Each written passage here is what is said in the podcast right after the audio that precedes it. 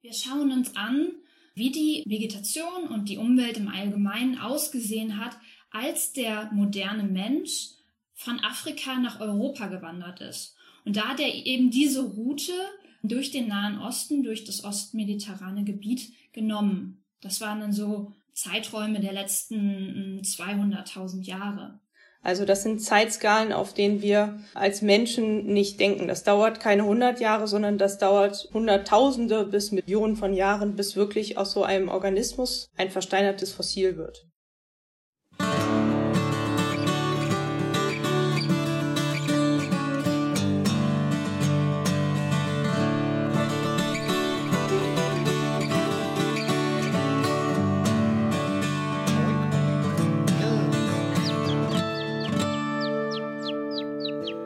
Miteinander, guten Tag. Hier ist wieder Krautner mit Laura. Hallo. Und? Und David. ja, ich bin da. Mit Laura, ja, hallo. Okay, ja. Ähm, schön, dass ihr da seid. Es ist heute Samstag, der 3. Juli. Es ist, glaube ich, warm und das ist auch gut so, wenn ja. ihr uns hört. Und ähm, ja, heute soll es ein bisschen darum gehen, äh, nicht so wie angekündigt um Insekten und Pflanzen, weil das müssen wir, da müssen wir euch leider ein bisschen vertrösten. Das kommt dann beim nächsten Mal. Heute soll es darum gehen, dass wir auf den Spuren von lang vergangenen Pflanzen und lang vergangenen Ökosystemen mhm. äh, sind. Also wir beschäftigen uns mit der Vegetationsgeschichte, also mit der Paläobotanik. Klingt sehr fancy. Ja. Ist es auch. Sehr intelligent. Mhm. Genau, also welche Pflanzen haben nicht nur gestern, sondern auch vielleicht vor 1000 Jahren, vielleicht auch vor 100.000 Jahren gelebt? Ähm, und was sagt uns das über uns, über das Klima und über den Pflanzenanbau heute? Aber zunächst einmal, Laura, wie geht's denn so? Ja, ganz gut. Ich kann nicht klagen. Wie geht's dir so? Mhm, ja, ich genieße das Wetter. Mhm. Es sprießt alles wie immer. Das ja. Unkraut, aber auch die Sachen, die, die man essen kann. Das ist schön. Genau. Mhm. Vielleicht gebe ich dann auch schon mal kurz die Gartentipps der Woche durch. Also es ist im Garten viel zu tun natürlich, immer mit Unkraut und so weiter. Das muss man in Schach halten. Aber vor allem fängt die Erntezeit ja jetzt erst richtig an. Also so alles Mögliche wird jetzt reif. Ähm, Brauche ich jetzt gar nicht aufzählen. Ihr wisst selber, wie viel zu ernten ist. Und dass man auch gleichzeitig die Schädlinge in Schach halten muss. Und das kann man auf verschiedene Wege machen. Ähm, natürlich haben wir schon ganze Folgen darüber ge gesprochen, wie man Pflanzen schützen kann, so im landwirtschaftlichen Maßstab, aber auch ihr im Garten könnt Sachen tun. Also Kulturschutznetze zum Beispiel sind ganz gut geeignet, so ein bisschen wie Moskitonetze, müssen die richtige Maschenweite haben, damit da auch Erdflöhe und sowas nicht durchkommen. Die könnt ihr über eure Kohlpflanzen geben also drüber legen, damit zum Beispiel der große und der kleine Kohlweißling, das sind diese schön kleinen weißen Schmetterlinge, da keine Eier drauflegen, weil diese Raupen von diesem Kohlweißling tatsächlich super schnell alles wegfressen können. Dann könnt ihr Knoblauchsud, Pfefferminzsud ansetzen, damit eben behandeln gegen Läuse. Ihr könnt den Boden zwischendurch mal mulchen, dann wächst auch weniger Unkraut. Also es gibt viele Methoden, die einfach so mit den zwei Händen, die man hat, äh, umsetzen kann, um sein Gemüse zu schützen. Und ansonsten, ja, viel Spaß im Garten und ja, genießt die Zeit. Wir haben auch noch was zu melden, ne? Wir haben noch, wir haben noch was zu erzählen. Eine, ein Fan-Moment. Ja, ja, von uns beiden ein Fan-Moment. Ja. Wir freuen uns ja immer sehr über Fanpost und eure Nachrichten und Feedback. Und wir haben eine Hörernachricht bekommen von Florian Freistetter. Uh. Und zwar ist das ein sehr bekannter Astronom, ein großer Krautner-Fan und vor allem Österreicher, weil mhm. in der letzten Folge, glaube ich, ja, genau, in der mhm. letzten Folge habe ich ja über Aprikosen gesprochen, weil David ja so ein cooles Rezept mitgebracht hat mit Aprikosenmarmelade. Und das mhm. war ja die Knopperstorte. Mhm. Und ähm, ja, wir wurden da jetzt ein bisschen eines Besseren belehrt. Und zwar in Österreich heißen Aprikosen Marillen. Also ich entschuldige mich hier bei allen HörerInnen aus Österreich. Ähm, und wir hatten ja auch über die Aprikosenfeste gesprochen, wo wir uns so gefragt haben, ja, wo finden die überhaupt statt und warum soll man die Aprikose oder hier jetzt die Marille, Marillenfeste, warum soll man die so feiern? Und zwar hatte Florian uns geschrieben, dass die Besten in der Wachau wachsen und dort finden auch die Feste statt und da kommt Florian auch zufällig her. Mhm. Also liebe Grüße dahin. Und dann gibt es noch den Spitzer Marillenkiertag mit dem legendären Marillenknödelautomaten. Mhm. Der findet in Krems an der Donau statt vom 9. bis zum 11. Juli. Schaut vorbei. Genau, ja. Ja, ich glaube, einer wurde jetzt abgesagt. Auf jeden Fall vielen Dank an Florian für die liebe Nachricht. Ja, total. Und Grüße ja. gehen raus an euch. Auch Glückwunsch zu eurem Podcast, der jetzt ein Jahr schon existiert, das Universum. Hört gerne mal rein. Uh. Große Fans. Ja, auf jeden Fall. Ja, und dann noch eine Fan-Nachricht vom Bundestag, die ähm, ja anscheinend auch begeisterte ähm, Krautnah-HörerInnen Der einflussreichste Pflanzenpodcast Deutschlands hat wieder zugeschlagen, wolltest du sagen? Ganz genau. Und zwar wurde jetzt beschlossen, dass die Moore ausgebaut werden sollen. Aufgrund des neuen, ich weiß jetzt gar nicht, ob es neu, neues Klimaschutzgesetz, genau. ne? Warte, ich habe es hier, einen Moment, ja, genau, vorbereitet. War in der Tagesschau, perfekt. Genau, also da, da sollen verschiedene Sachen umgesetzt werden. Zumindest hat der Bundestag das beschlossen. Ob, ob und wann das passiert, ist natürlich äh, nicht nur die Frage, sondern auch dann wirklich maßgeblich dafür, dass es was bringt. Bis 2045 sollen wir klimaneutral sein. Es soll 65 Prozent weniger CO2-Emissionen geben. Und dann eben der Punkt mehr Moor- und Waldausbau. Ja. Ne? Ja, cool. Grüße an Greta und Susanne von unserer äh, vorletzten Folge, glaube ich. Genau. Also wir kommen langsam oben an. Genau, ja. Können ja einfach mal so tun, als hätten wir was damit zu tun. Ja, also liebe PolitikerInnen, holt euch hier gerne weiter Inspiration im Podcast für einen nachhaltigeren Umgang und für Klimaschutz. Yay. Ganz genau. Was hast du denn Leckeres gekocht in letzter Zeit? Ich habe mir Gemüsesushi gemacht. Weil, ja, man hatte ja jetzt längere Zeit nicht die Möglichkeit, das Sushi All-You-Can-Eat-Buffet in der Stadt zu nutzen. Mhm. Ähm, und dachte, so, ich muss mir jetzt mal wieder Sushi gönnen. Und es passt sogar auch thematisch ein wenig, weil, wie die meisten von euch sicher wissen, besteht ja Sushi, das ist ja eine Rolle aus Reis und Gemüse oder Fisch, je nachdem, was man möchte. Und ist ja umwickelt mit Nori-Blättern. Und das sind Algen. Und da mache ich hier kurz ein bisschen Werbung. Wie ihr vielleicht in den sozialen Medien, in Social Media mitbekommen habt, haben wir von Krautnah auch mit CoLab zusammengearbeitet und ein Survival Kit rausgebracht, wo so ein kleiner Bioreaktor ist, um Algen, also Spirulina, zu züchten. Und davon habe ich mich dann ein bisschen inspirieren lassen und dachte dann, ey, Sushi, Algen, mhm. cool. ähm, ich selbst, ich esse eigentlich gern Fisch, aber ich mag doch dann irgendwie lieber halt diverse Gemüsesorten einfach im Sushi. Mhm. Mach dann zum Beispiel öfters Kappamaki mit Gurke ähm, oder dann zum Beispiel mit Paprika. Genau, man kann sie ja einfach mit allem füllen, worauf man Lust hat. Ist ganz leicht bei warmen Temperaturen und ist auch nicht super schwer selbst zu machen. Also man braucht ein bisschen Übung und man kriegt die ganzen Sets ähm, ganz gut zum Beispiel in den Niederlanden oder in Asiamärkten. Also ich habe halt ähm, mein Set aus dem Plus. aus den Niederlanden ist jetzt keine Werbung, aber die haben sehr viele, sehr da viele gute Sachen. ja. ja. Ähm, genau. Ja, und dann kann cool. man noch Sojasauce, Wasabi, das, was man dazu will. Das hast du mir natürlich jetzt ein Stichwort geliefert, weil ich, mhm. ich habe mir überlegt, was erzähle ich denn so zu deinem Sushi? Mhm. Gemüsesushi, ja, kannst du alles reintun. Lecker. Mhm. Nori-Algen hatten wir auch schon, Episode mhm. 10. Liebe Grüße an äh, Food Fictions und dann an Martin. Aber ich wollte euch was über das Wasabi erzählen. Weißt du, wie mhm. Wasabi gemacht wird? Aus einer Pflanze.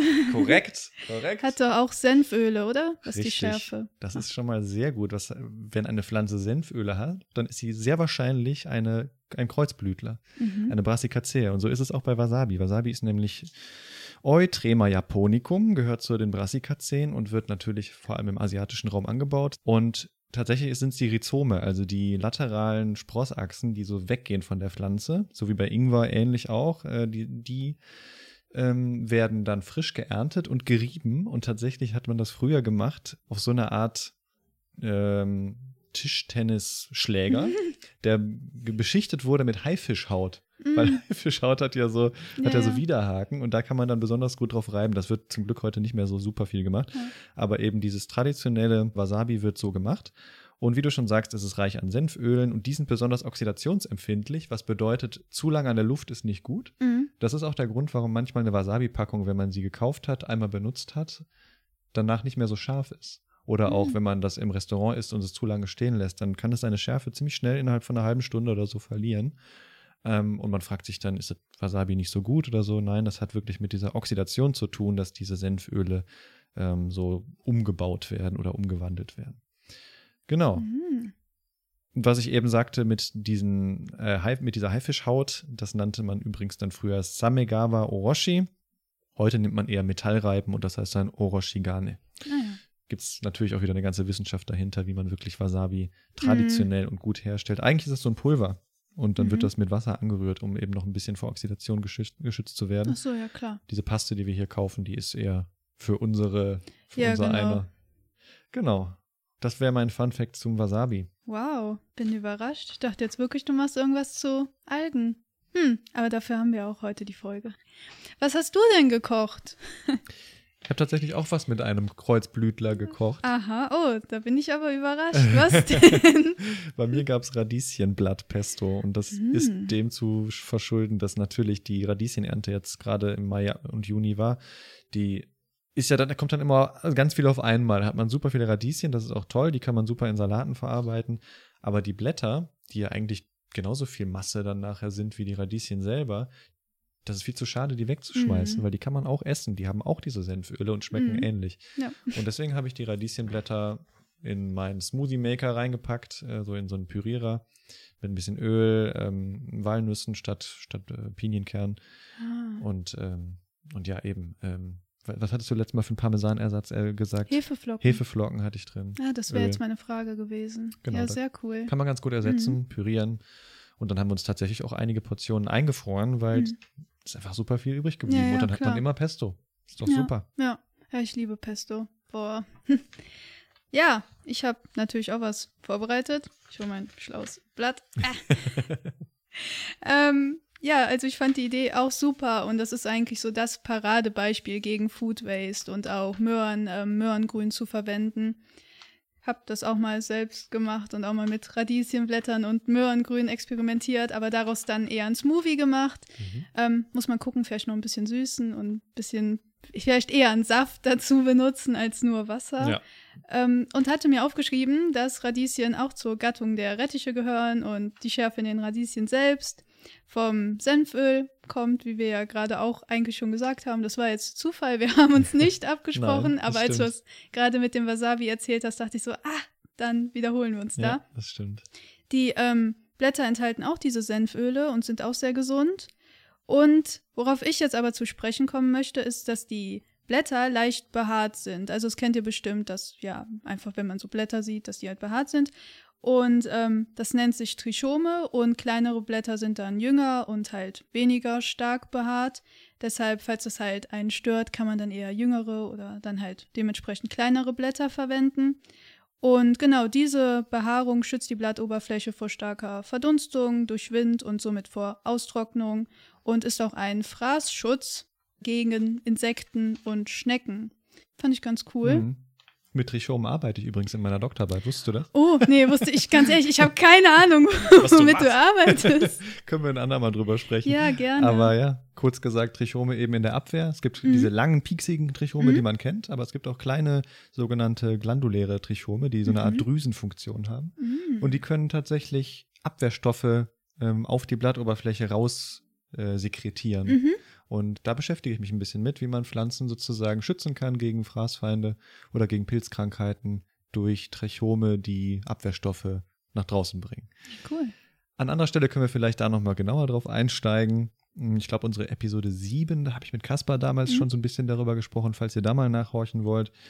Aber ich würde sagen, wir werden jetzt in der Vergangenheit ein bisschen wühlen ne, und genau. so ein genau. bisschen in der Zeit reisen und so ein bisschen schauen, wie kann uns die Vegetation von früher was über heute erzählen? Und dazu haben wir zwei tolle Expertinnen eingeladen. Hast du Lust, dass wir mal da ins Gespräch gehen? Ja, klar, immer. Super.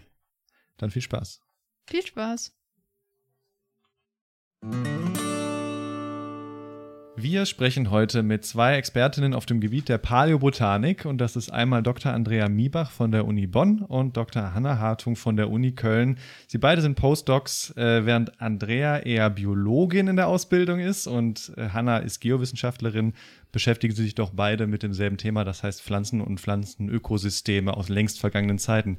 Schön, dass ihr da seid. Dann sage ich erstmal Hallo Hanna. Hallo. Und Hallo Andrea. Hallo. Hallo. Ja, ich würde mal sagen, wir können zum Einstieg auch direkt mal in eine Grundsatzdebatte einsteigen. Was ist eigentlich interessanter? Pflanzen oder Steine? Hanna? Oh, das ist eine sehr schwierige Frage für mich persönlich, weil ähm, eigentlich, wenn man sich überlegt, ohne Gesteine gäbe es ja eigentlich wahrscheinlich keine Landpflanzen und unsere Erde sähe völlig anders aus. Auf der anderen Seite können mir Gesteine im Prinzip nicht Sauerstoff liefern, den ich atmen kann, oder ich kann sie nicht essen, oder ich sollte sie nicht essen. ähm, von daher schlägt mein Herz eigentlich so ein bisschen für beides. Ich bin ein absoluter Gartenfreund und von daher äh, würde ich mich in dem Fall vielleicht für die Pflanzen entscheiden. Und gegen den Steingarten. gegen den Steingarten, ja. Okay, Andrea, was ist, was ist besser, Pflanzen oder Steine? ich würde mich auf jeden Fall für die Pflanzen entscheiden. Ähm, Steine sind eigentlich für mich nur interessant, wenn da Fossilien drin sind, also äh, lebende Dinge darin enthalten sind, beziehungsweise Dinge, die früher mal gelebt haben. Ansonsten bin ich ganz klar für die Pflanzen. Alles klar. Ja, ich denke mal, wir sind auch eher Team Pflanzen, würde ich jetzt einfach mal so behaupten. Du hattest ja gerade schon den schönen Begriff Fossilien genannt.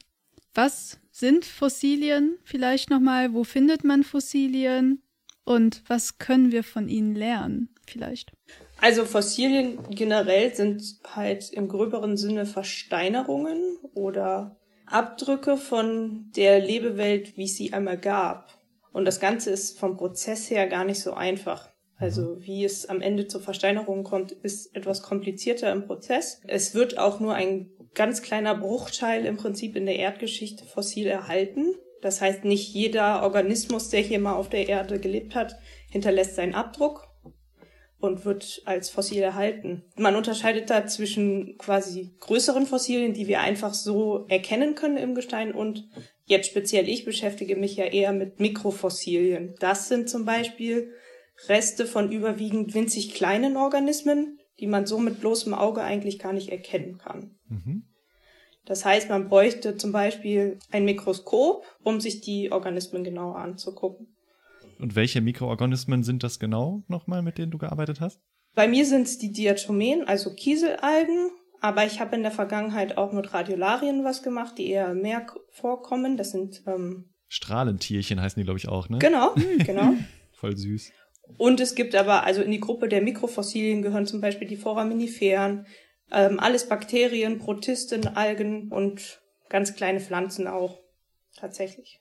Und tierische Organismen auch, so wie ja. die Foraminiferen. Die größeren Fossilien, die kann man eigentlich gut persönlich in Steinbrüchen sammle ich viele.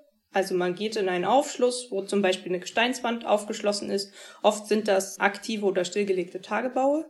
Und da kann man, wenn man Glück hat, Fossilien finden. Also Versteinerungen an der mhm. Erd, also an der Gesteinsoberfläche oder eben, wenn man das Gestein anschlägt, hat man vielleicht Glück und findet auch was. Mit einem geschulten Auge weiß man irgendwann, wo man gucken muss, mhm. ungefähr. Aber in deinem Fall sind das ja die unsichtbaren, sag ich mal, die mit dem bloßen Auge nicht genau. erkennbaren. Also sind die einfach überall oder gehst du auf gut Glück in irgendeinen Steinbruch und holst dir deine Proben?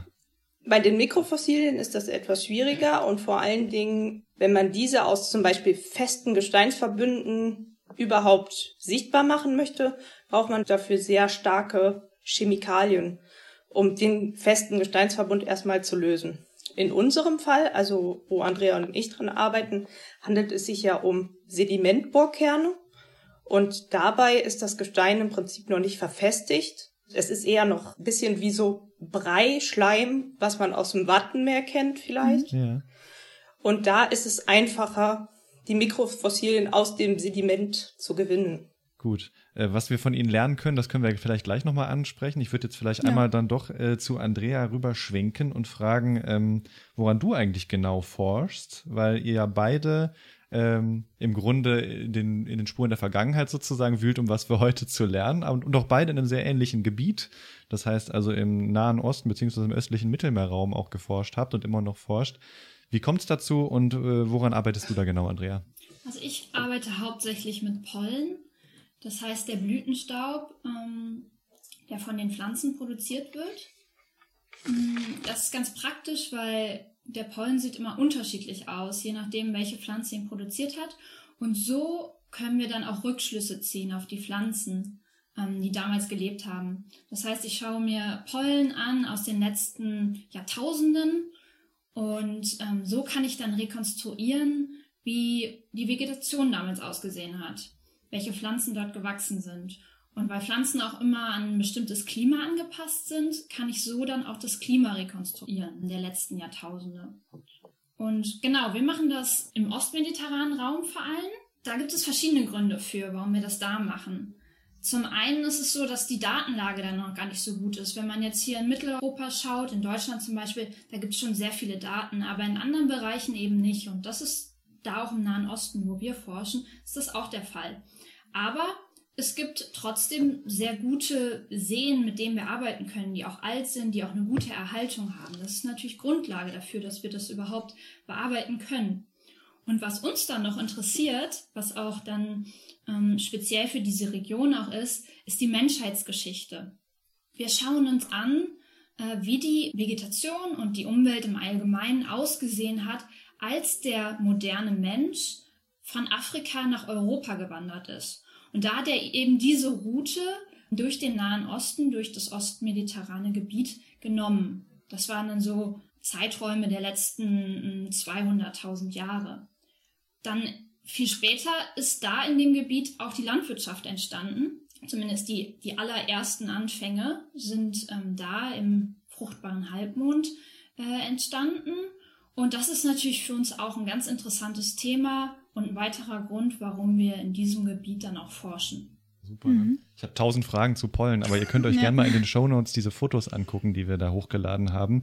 Die sehen wirklich total abgefahren aus, wie so kleine Raumschiffe oder so und haben alle total unterschiedliche Formen und Farben. Mhm. Aber auch die Diatomeen, äh, glaube ich, gibt es über 6000 beschriebene Arten, die sind auch total unterschiedlich in ihren Formen.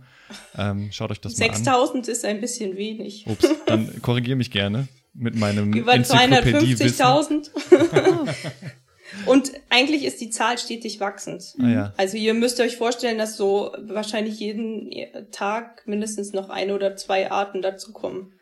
Oh. Okay. Weil sie so divers sind. Und du hattest auch eine beschrieben, glaube ich, ne? Genau. Ja, sehr schön. Ich habe im See Genezareth auch eine neue Art entdeckt. Wieso, die bisher auch nur aus dem See bekannt ist. Wollte ich gerade fragen, wieso ist für dich der gerade der Nahe Osten eine super Forschungsregion?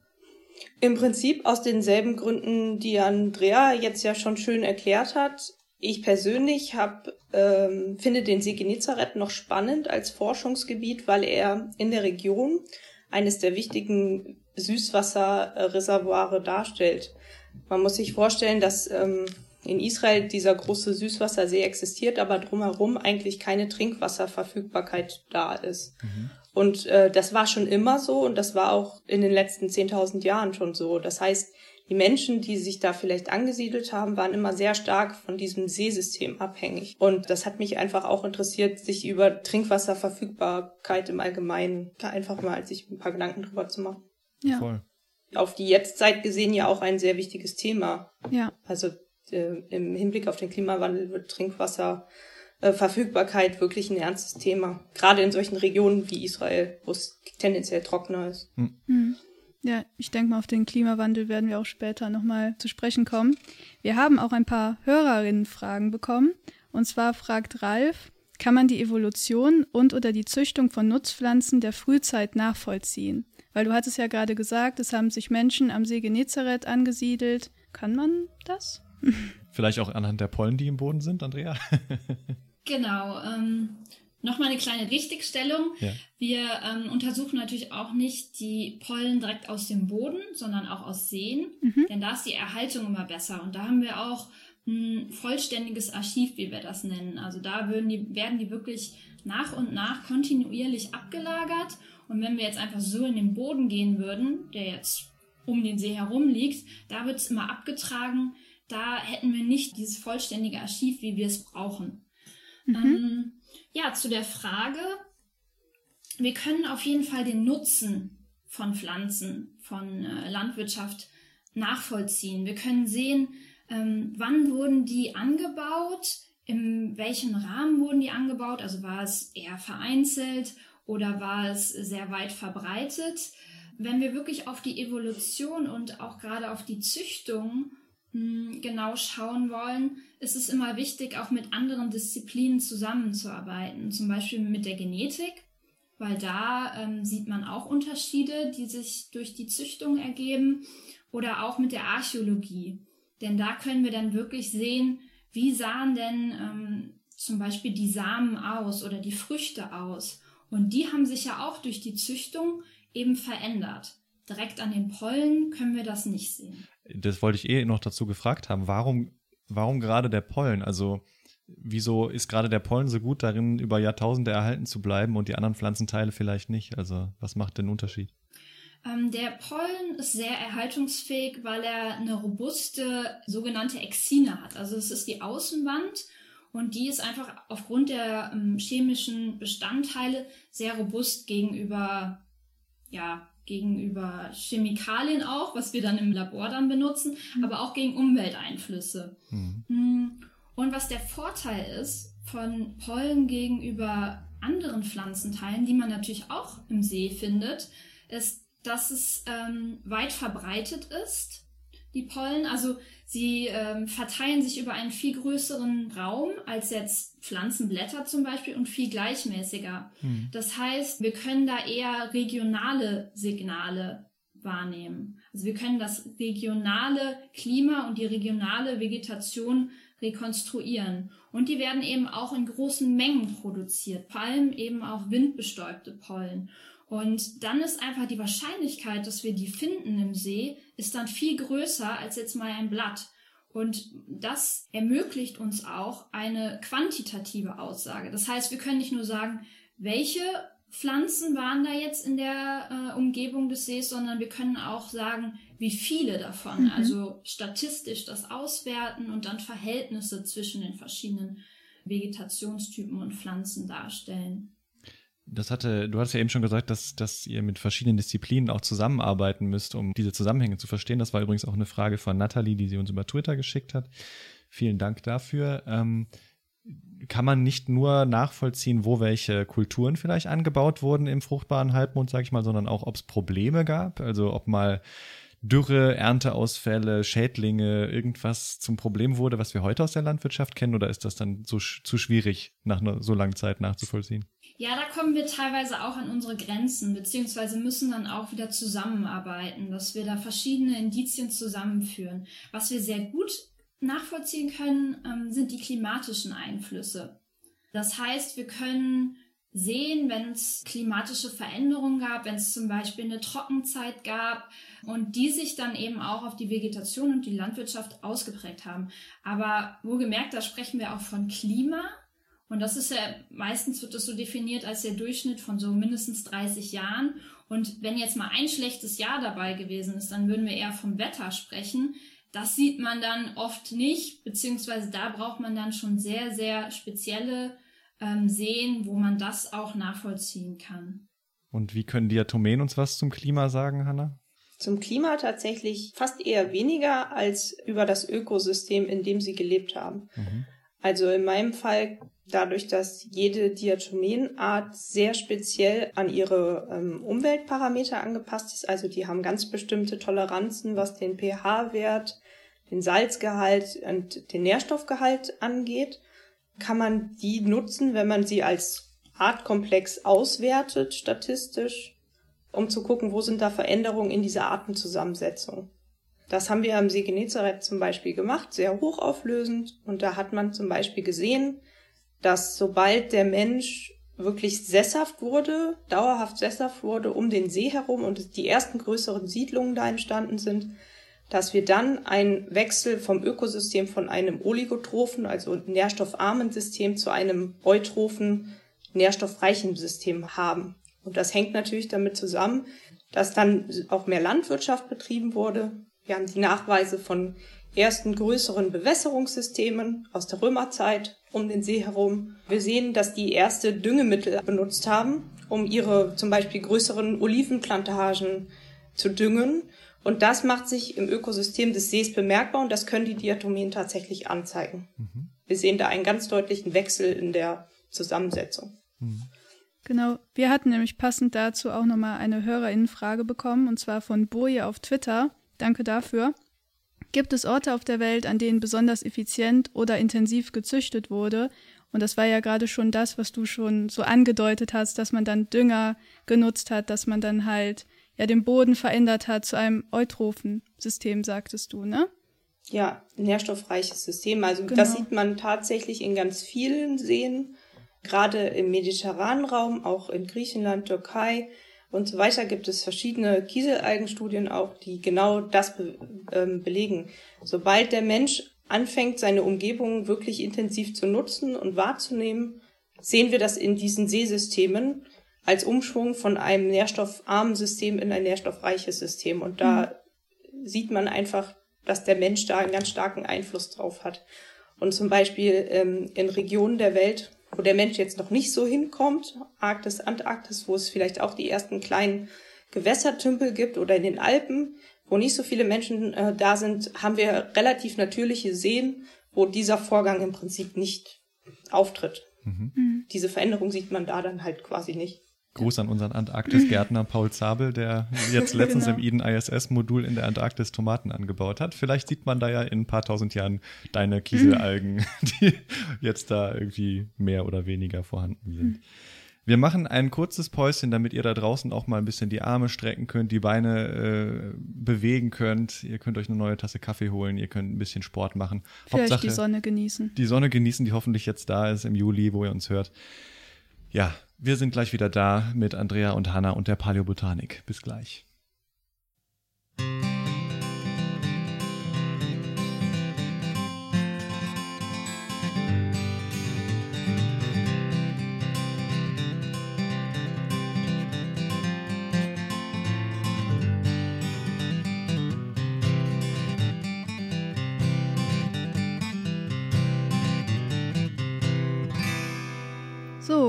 Wir machen weiter. Wieder hoffentlich frisch und erholt und ein Powernap gemacht. Und hatten ja gerade auch nochmal über den Einfluss von der Kultur auf die Natur gesprochen. Und jetzt gehen wir nochmal wieder zurück, back to basics, um euch nochmal abzuholen.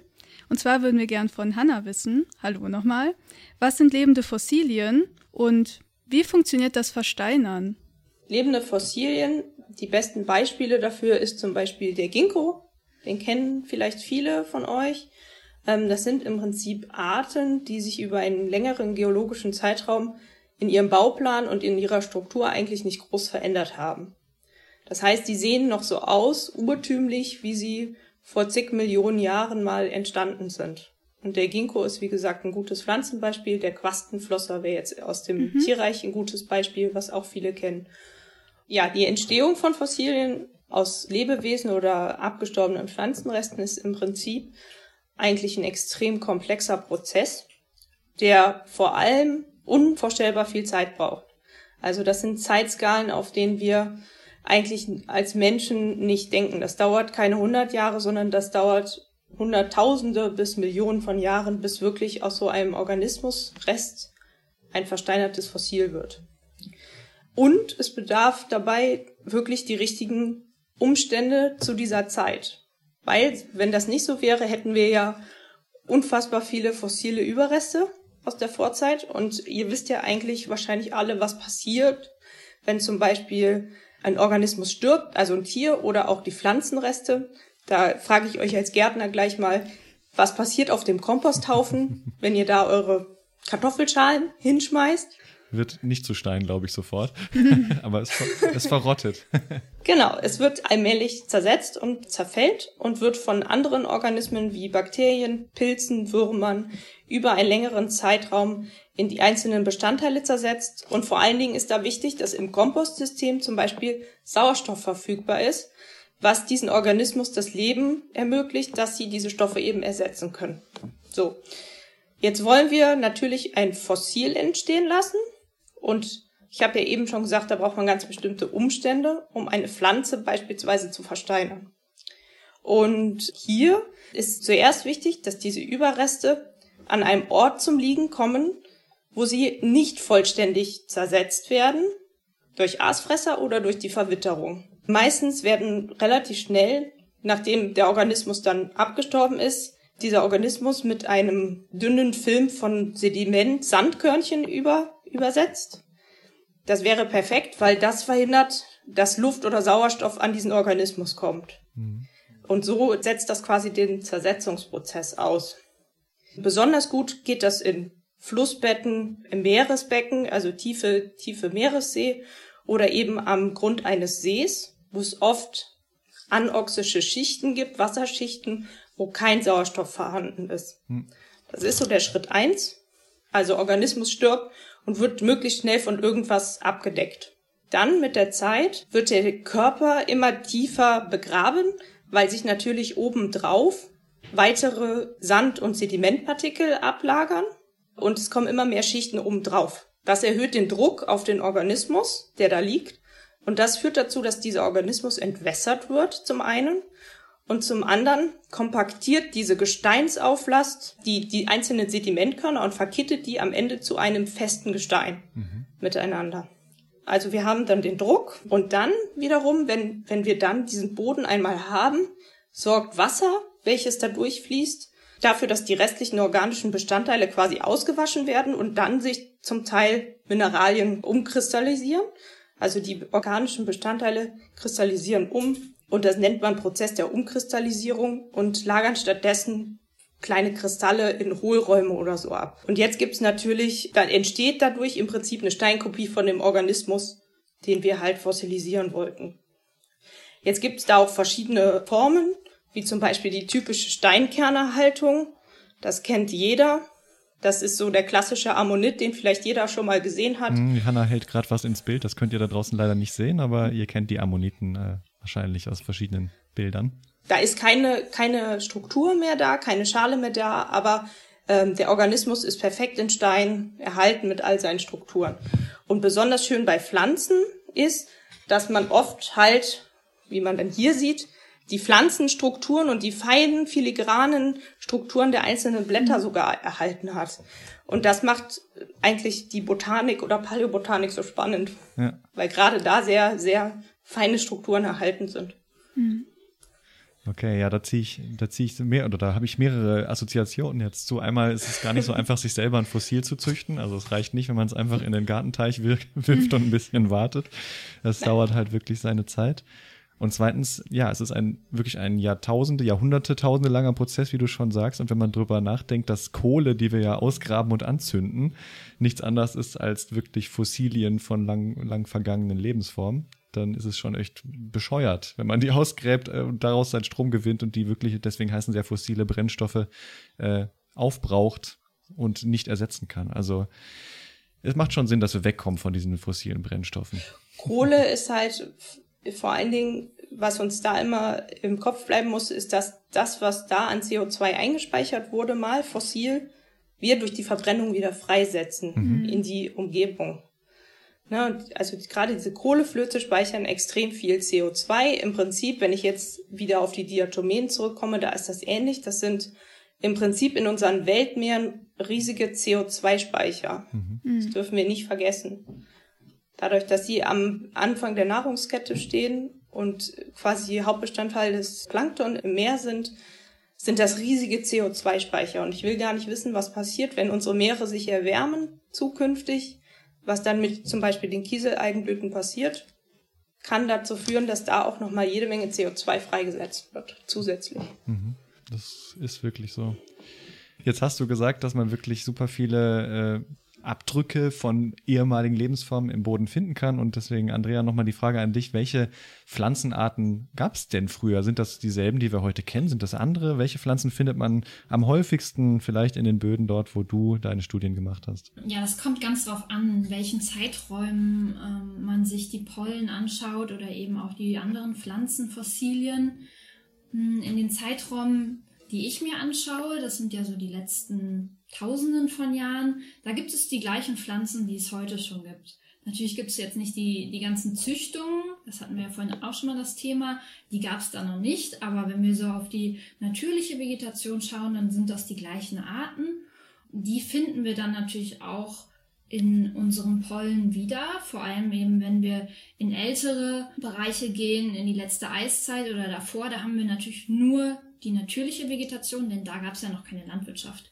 Da haben wir dann vor allem eben windbestäubte Arten, das hatte ich vorhin schon mal so ein bisschen angerissen, weil die windbestäubten Arten sehr, sehr viele Pollen produzieren und auch einfach in die Landschaft ausgeworfen werden, sage ich mal. Also vom Wind ähm, einfach in die ganze Landschaft getragen werden, während insektenbestäubte Pflanzen viel weniger Pollen produzieren und diese auch speziell dann zur nächsten Pflanze gebracht werden. Das heißt, die landen nur mal sehr selten in einem See und vor allem haben wir eben die windbestäubten Arten.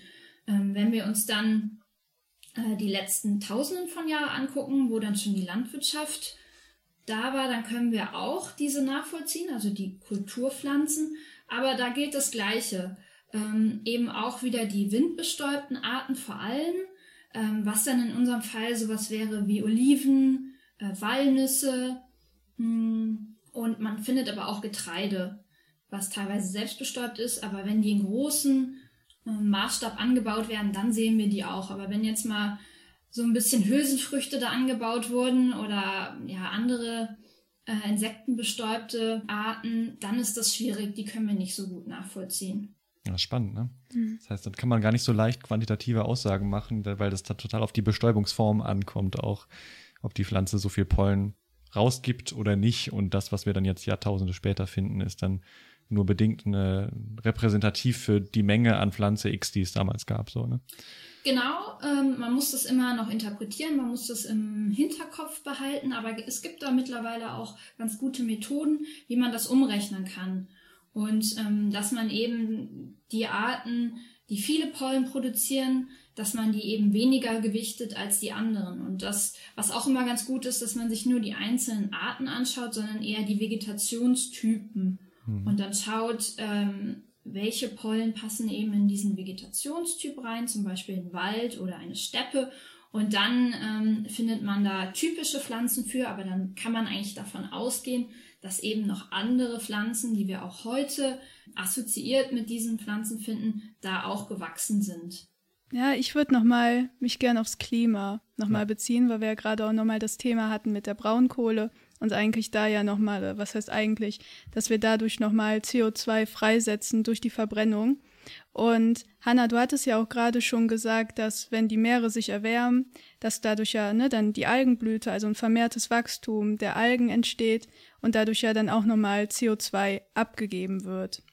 Jetzt ähm, würde mich interessieren, was die Kieselalgen für eine Bedeutung haben für unser Klima. Also auch zum Beispiel im Hinblick jetzt auf Sauerstoff. Okay. Ähm, generell, die Kieselalgen würden eventuell verdrängt werden. Die Kieselalgen selber, die wandeln ja CO2 im Photosyntheseprozess um und produzieren uns Sauerstoff. Und hierbei sogar circa 25 Prozent oder eher mehr des Sauerstoffs, der heute auf der Erde existiert. Das heißt, jeder vierte Atemzug, den wir machen, geht zu Lasten von Diatomen, die diesen produziert haben. Das ist eigentlich erstaunlich, dass die Menschen nicht wissen, was eine Diatomee ist, aber jeder weiß, was ein Baum ist. Ähm, das heißt, eigentlich sind die Diatomeen aktuell gut in unseren Meeren, weil sie das CO2 dort speichern. Wenn sich jetzt zum Beispiel aber die Meere stark erwärmen, könnten diese Diatomeenblüten, die natürlich vorkommen, absterben und stattdessen vielleicht durch Cyanoalgen, Blaualgen oder andere Algen ersetzt werden, die vielleicht eher Sauerstoffzehrer sind, also auch noch Sauerstoff verbrauchen und nicht CO2 für uns binden. Und immer wenn irgendwas CO2 bindet, ist das eigentlich gut für unser Klima. Mhm. Das heißt, der Prozess verstärkt sich selbst sozusagen ein bisschen, ne? Genau. Ja. Und die Auswirkung darauf äh, ist aktuell, wird aktuell erforscht, das weiß ich, aber es ist überhaupt nicht absehbar. Man versucht sogar, die Meere zu düngen, um die ähm, Diatomenalgen tatsächlich anzuregen, aber mhm. was das auslösen konnte, ist bisher nicht absehbar. Mhm. Ja, es ist spannend, wie man einfach von euren Forschungsergebnissen wirklich Rückschlüsse aufs Klima von früher schließen kann, aber auch auf das Klima von heute, weil die ganze Entwicklung natürlich maßgeblich ist und wir wissen ja alle, dass sich gerade alles schneller verändert als je zuvor. Das werdet ihr wahrscheinlich in euren Daten dann auch irgendwie sehen in irgendeiner Form. Und deswegen vielleicht auch noch eine Frage von Nathalie, die sie auch noch gestellt hat an uns. Wie können eure Funde, also die, die, die Daten, die ihr in der Paläobotanik erhebt, für die heutige Zeit helfen, vielleicht für die heutige Pflanzenforschung, aber auch für die heutige Klimaforschung? Andrea. Ja, das ist immer so unser Ansporn auch, dass wir die Verbindung zu heute suchen und das ist auch ganz wichtig, also gerade im Hinblick auf den jetzigen und zukünftigen Klimawandel dass wir da eben weiter in die Vergangenheit schauen, als wir es mit Daten können. Also wir haben natürlich Wetterdaten der letzten Jahrhunderte. Davor haben wir auch noch ein paar Aufzeichnungen, aber die werden dann schon irgendwann rar. Und wenn wir in die letzten hm, Jahrtausende oder eben noch viel länger gucken, dann müssen wir natürlich auf unsere Methoden zurückgreifen. Und ähm, das ist so wichtig, weil wir da dann eben auch Zeiten haben, wo das Klima sich geändert hat, natürlicherweise in langen Zeiträumen, zum Beispiel wenn wir Eiszeiten nehmen und Warmzeiten, aber auch sehr schnelle Klimaänderungen gab es auch, zum Beispiel während der letzten Eiszeit. Und da können wir natürlich raus lernen. Das sind dann Analogien, die wir im, also vergleichbare äh, Szenarien, die wir jetzt in den letzten Jahrhunderten gar nicht hatten. Wir können uns dann aber anschauen, wie darauf die Umwelt reagiert hat, auf diese Klimaveränderung. Und was wir auch machen können, ist, dass wir unsere Klimamodelle mal in die Vergangenheit laufen lassen und schauen, ob die Klimamodelle eigentlich das wirklich gut abbilden, was wir zumindest in der Vergangenheit gesehen haben. Und da können wir sie dann testen und sehen, ob das dann für die Zukunft wahrscheinlich dann auch ganz gut funktionieren könnte. Mhm. Ähm, wir schauen uns jetzt die, also in der letzten Folge hatten uns ja so ein bisschen die Zukunft angeschaut mit der Antarktis und dem Weltall und Pflanzenanbau im Weltall. Und jetzt schauen wir ja wieder ein bisschen zurück. Und man soll ja eigentlich immer in der Gegenwart bleiben, aber man kann ja trotzdem immer sehr gut aus der Vergangenheit lernen, wie wir ja auch gerade gehört haben, bezüglich der Klimamodelle zum Beispiel. Und was würdet ihr sagen, was hat das mit der Gesellschaft zu tun, eure Forschung, was hat das mit der Gesellschaft zu tun, mit dem Verbraucher? Was würdet ihr unseren HörerInnen gerne mitgeben? Gerne an euch beide. Ja, also mich hat die eigene Forschung eigentlich nachdenklich gemacht und wir wollten da natürlich schauen, wie der natürliche Klimawandel zu verstehen ist und ob wir vielleicht dadurch besser einschätzen können, was mit so einem Ökosystem See passiert in der Zukunft. Generell ist für mich aber eigentlich so die, die Warnung, dass wir mit der Ressource Trinkwasser im zukünftigen Umgang wirklich besser werden müssen und dass wir diese Ressource nicht zum Beispiel verschwenden, um unsere Toiletten damit zu spülen, sondern da könnte man auch Regenwasser einsetzen. Und ähm, das hat mich gerade in Israel und auch am See Genezareth sehr nachdenklich gemacht, wie verschwenderisch gerade in so einem Land auch mit dem Wasser umgegangen wird, um großflächig irgendwelche Plantagen zu wässern und so weiter. Mhm. Und deine Message, Andrea? Ja, das, das geht eigentlich auch in die Richtung, was ich ja vorhin schon gesagt habe. Wir können viel lernen über das Klima eben auch ähm, aus der Vergangenheit. Und man muss sich einfach bewusst werden, ähm, dass es schon immer Klimaänderungen gab, ja, aber noch nie diese menschengemachten, wie wir sie heute haben. So schnelle Änderungen und eben auch so Änderungen, wo eben so viele Menschen auf diesem Planeten gelebt haben. Das gab es in der Vergangenheit einfach nicht und deswegen zählt dieses Argument für mich auch gar nicht, dass man sagt, ja, Klimaänderung gab es ja schon immer, ist mhm. nicht so schlimm. Mhm. Ähm, und was denke ich, auch noch für jeden Einzelnen vielleicht Interessantes an unserer Forschung, ist dieser Aspekt Menschheitsgeschichte und auch das Thema Migration. Ähm, das ist eben ja auch so ein Grundbedürfnis vielleicht, dass wir wissen wollen, woher kamen wir und äh, warum haben wir das gemacht. Und es wird einem aber auch bewusst, dass es eben schon immer Migration gab. Sonst hätten wir hier in Deutschland eben auch gar keine Landwirtschaft oder zumindest nicht in dem Maße, denn das Getreide, was wir hier anbauen, das kommt bei uns nicht natürlich vor. Ähm, und deswegen gab es schon immer auch diesen Austausch und der ist auch ganz wichtig und das ist vielleicht auch so ein ähm, ja, Signal, was man mitnehmen kann. Voll. Ist das vielleicht auch der Grund, warum im Ruhrpott so viel Kohle ist? Also, dass man dass da besonders starker menschliche Aktivität war, Landwirtschaft ganz früher oder irgendwelche Tiere waren und da deshalb äh, so viel Kohle ist? Weiß das jemand? Also die Kohlevorkommen gerade im Ruhrgebiet, die sind ja entstanden im Carbon schon. Ja. Also da war an den Menschen noch gar nicht zu denken. Ah, okay. Und die Kohle dort ist entstanden dadurch, dass es da eigentlich eine Region gab, die eher so küstennah war, also an einem Ort, wo regelmäßig die Landfläche auch von Wasser überspült wurde. Da gab es in der Carbonzeit sehr große urzeitgleiche Wälder. Und ähm, das, was wir in der Carbonkohle abgelagert haben, also Ruhrpott und so weiter, das sind diese riesigen Carbonwälder, okay, okay. die da abgelagert wurden. Dann hat das jetzt nichts mit der Migration zu tun. Gar nicht, aber die sind Ja, okay. entstanden Mhm. im Prinzip auch oder die sind erhalten geblieben, dadurch, dass sie immer halt relativ zügig von Wasser überschwemmt wurden und dadurch dann halt auch der Sauerstoffabschluss stattfand, den ich eben erklärt habe. ah ja, okay. Spannend. Mhm. Voll spannend. Ich finde es richtig schön, dass wir auch mal aus unserer Bubble sozusagen rauskommunizieren. Ihr ja heute auch. Richtig, richtig cool, dass ihr euch Zeit genommen habt, mit uns zu sprechen heute. Aber bevor wir uns verabschieden, wollte ich erstmal fragen, gibt es irgendwelche weiterführenden Informationen, äh, die ihr vielleicht mit in unsere Shownotes geben könnt, irgendwelche Webseiten?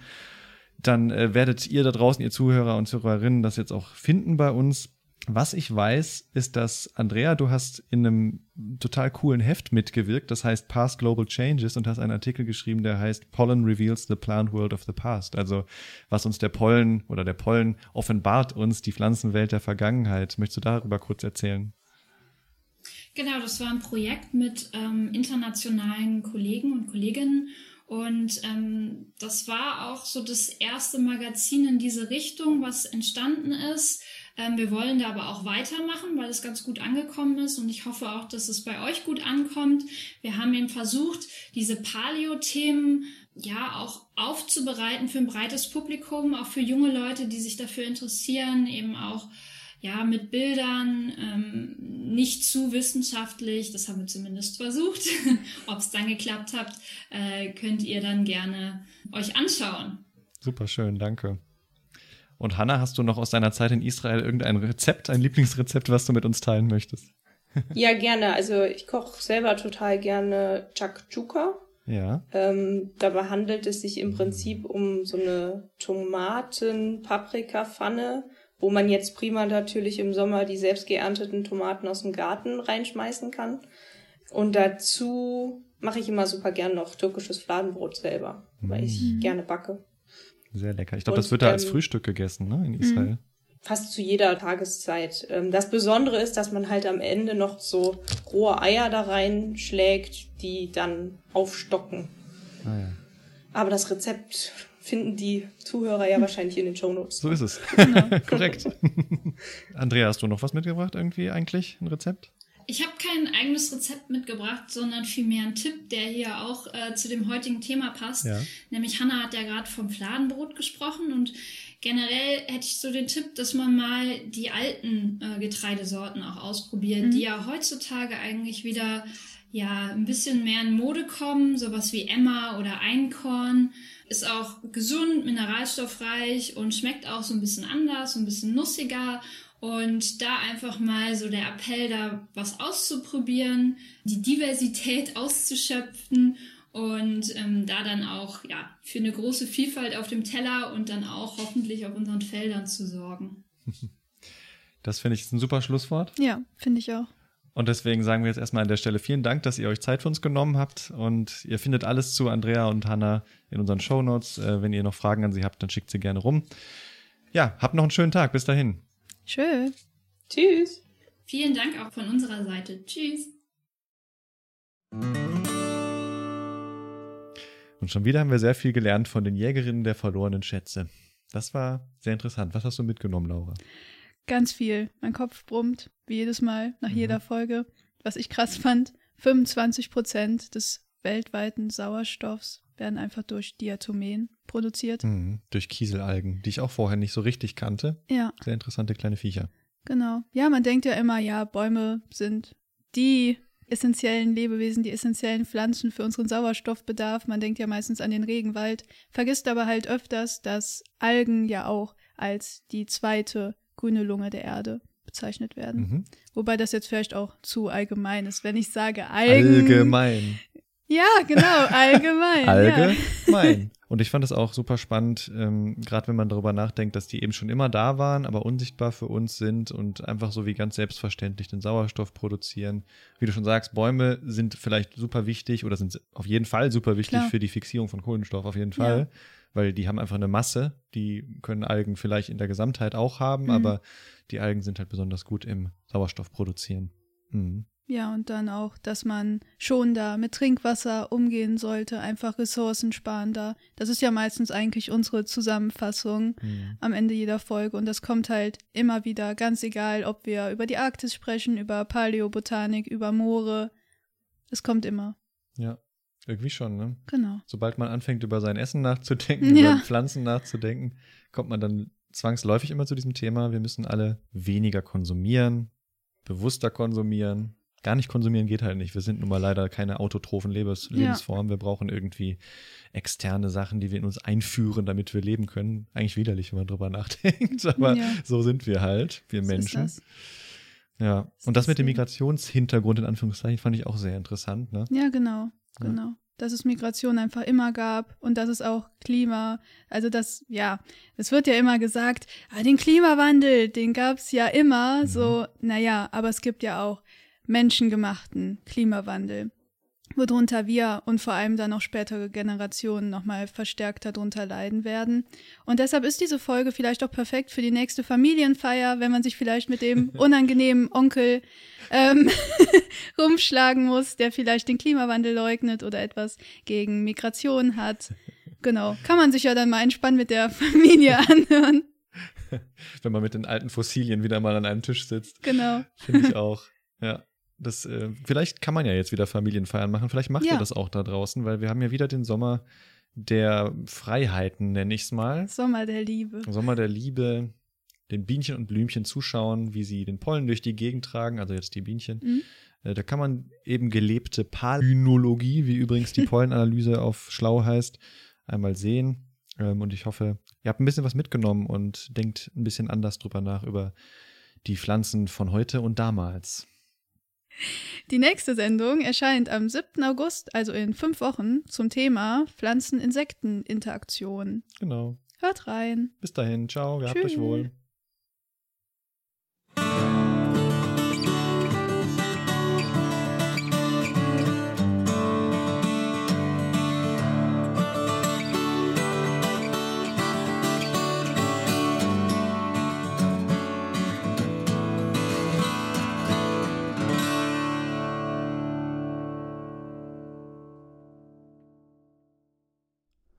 Krautnah ist Teil des Hochschulwettbewerbs im Rahmen des Wissenschaftsjahres 2020-21 und wird gefördert von Wissenschaft im Dialog und dem Bundesministerium für Bildung und Forschung. Ist das eigentlich eine Zahnbürste oder ein Stift, mit dem du die ganze Zeit rum hast? ein Stift, ein Stift. Sehr gut.